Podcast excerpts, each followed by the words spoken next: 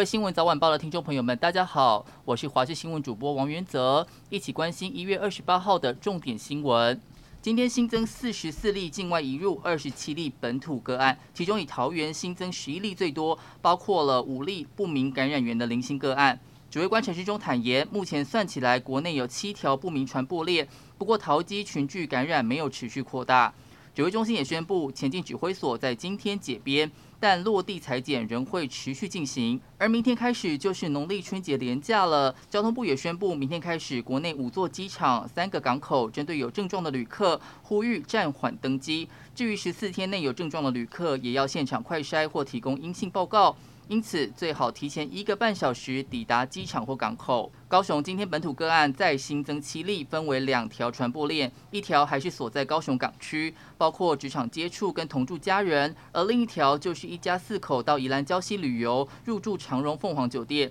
结果除了爸爸之外，妈妈两个孩子都确诊。由于妈妈从一月二十号发病到今天确诊，足足有一周足迹遍及社区各处，就怕疫情扩散开来。指挥中心现在也跟时间赛跑，本来只匡列到十九号的住客，现在决定往前追溯到十四号期间相关的接触风险者。而因为高雄今天新增的确诊者足迹到过丹丹汉堡西子湾店，因此丹丹汉堡总店也宣布，从明天开始所有门市停止提供内用服务。台北市长柯文哲宣布，台北市进入二点五级警戒，有条件禁止内用。他呼吁餐厅业者确保员工都有打疫苗，来用餐的顾客有打疫苗在内用，没打疫苗就外带外送或做独立包厢，不要害人害己。如果更严重，再来要用强硬手段。新北市长侯友宜表示，最重要的是戴口罩、保持社交距离、量体温、勤洗手，遵照防疫指引才是最标准的 SOP。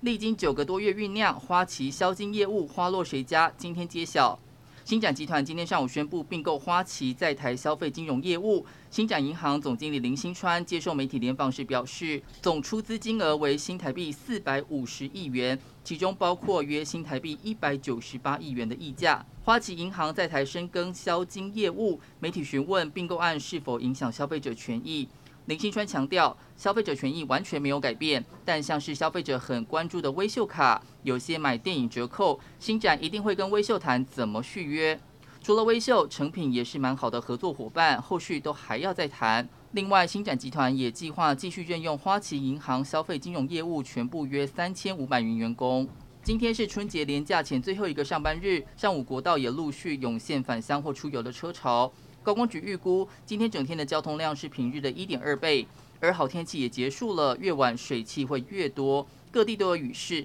明天大陆冷气团南下，中部以北低温剩十四度，小年夜除夕更冷，低温下探十二度。北台湾空旷地区可能还只有十度低温，过年返乡或出游，外套、雨伞都要准备好。